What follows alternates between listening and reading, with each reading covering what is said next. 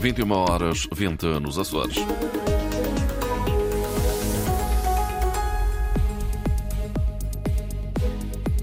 Está há sete anos no Palácio de Belém. O Presidente da República, Marcelo Rebelo de Sousa, dá neste momento uma entrevista à RTP, fala do estado do país e também do estado da política nacional. Não houve acordo na negociação suplementar entre professores e o Ministério da Educação. Já se sabe que regressam as greves por distrito, a greve à avaliação e também a 6 de junho os professores voltam a manifestar-se. Deixa de funcionar um lar clandestino em Palmela. Dos 27 utentes, 5 tiveram que receber receber tratamento hospitalar. Previsão do tempo para amanhã, continente, chuva fraca no Minho e Douro Litoral, com subida da temperatura máxima. Madeira, nuvens, sem chuva. Açores, chuva, por vezes forte. Há condições favoráveis à ocorrência de trovoada nos grupos central e oriental. A esta hora, o Porto está com 14 graus, Lisboa 15, Faro e Ponta Delgada 16, o Funchal está com 19 graus. Edição às 9 da noite com Cláudia Almeida. Hoje marcam-se os sete anos da presidência de Marcelo Rebelo de Sousa no Palácio de Belém. Nesta altura, o Presidente da República dá uma entrevista conjunta à RTP e também ao Jornal Público. Vai falar sobre o estado do país e sobre a maioria governativa. O Presidente da República já se referiu à maioria do PS como uma maioria requentada e cansada. O que aconteceu desde 21 é que ficou interrompida uma legislatura o que eu não esperava, sinceramente, naquela ocasião. Houve um longo período eleitoral, longo demais. Nasceu uma maioria requentada. As maiorias que não nascem de novo, nascem com um governo com seis anos. Um pouco como a segunda maioria do professor Cavaco Silva. É uma maioria cansada, eh, que demorou muito tempo a formar-se, porque houve recursos. E, portanto, o governo arrancou quase três meses depois da eleição, uhum. já com uma guerra em curso com um orçamento para aprovar. Com o orçamento para aprovar, com uma orgânica pensada para um período sem guerra. Marcelo Rebelo de Sousa, o Presidente da República, em entrevista neste momento à RTP sobre o setor da educação. É o tema de que fala agora Marcelo Rebelo de Sousa, o Presidente da República, a destacar que a contestação dos professores não fechou as escolas. Levanta também a hipótese porque não fasear a recuperação do tempo dos professores. Ora, não houve acordo entre sindicatos dos professores e o Ministério da Educação ao fim de várias horas de negociação suplementar que decorreram esta tarde. A FENPROF vai avançar com novas formas de luta, entre as quais uma greve nacional a 6 de junho e também com nova manifestação de professores. João Turgal. Sem surpresas, os sindicatos saíram da reunião com o Ministério sem acordo. As seis linhas vermelhas que os sindicatos tinham quando para aqui vieram, nenhuma delas foi apagada. Não houve nenhum acordo porque, essencialmente, o governo que cedeu foi extremamente pouco relativamente às questões eh, gravíssimas que estavam em cima da mesa. Da parte da FENPROF e de outras oito estruturas sindicais, as formas de luta estão definidas. Ainda sem calendário, há várias greves a caminho, conforme assinalou Mário Nogueira. Vamos avançar com uma nova greve por distritos durante 18 dias úteis. Vamos avançar com uma greve a toda a atividade que vá para além da componente letiva. Vai ser também avançada uma greve, mas só ao último tempo letivo de cada professor. E também greve às avaliações, que por causa do método semestral em algumas escolas, não deverá ser no segundo período. Esta greve poderá ser no final do ano. Dizia, bom, mas aí há serviços mínimos, em 2018 já havia, e o Tribunal considerou-os ilegais e, portanto, temos essa vantagem do Tribunal. Entre outras reivindicações está a recuperação integral do tempo de serviço, são 6 anos, 6 meses e 23 dias, o que leva a outra greve e a uma manifestação em junho. No dia 6 do 6 de 23, haverá uma greve nacional dos professores, com uma grande manifestação de professores, à altura da que houve aqui no dia 11 de fevereiro. Quanto ao calendário das restantes formas de luta, a FENPROF promete revelá-lo no início da próxima semana.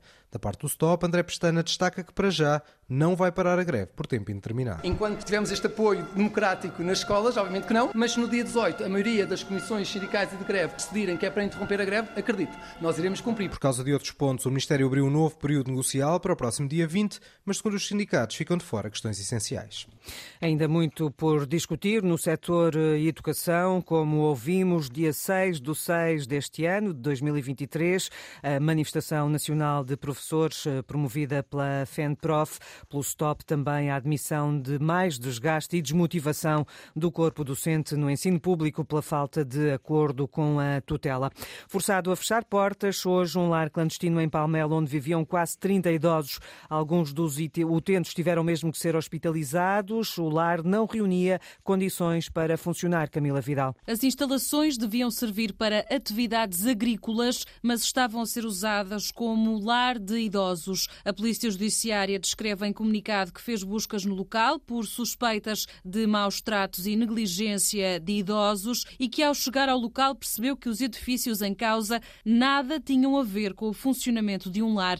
Um lar clandestino que funcionava em Lagamessas, Conselho de E que albergava 27 pessoas. A PJ sublinha que se identificaram utentes a precisar de cuidados médicos e que por isso foram transferidos para unidades hospitalares. Cinco idosos foram levados para o Hospital de São Bernardo, em Setúbal. Os restantes seguiram para outros lares ou foram acolhidos por familiares. Contactada pela Antena 1, a Câmara Municipal de Palmela confirma que o presidente esteve na fiscalização que levou à ordem de encerramento do lar. A autarquia revela também que durante a pandemia já tinha sido alertada para a existência de um conjunto de lares ilegais a funcionar em situações precárias e que informou as autoridades competentes.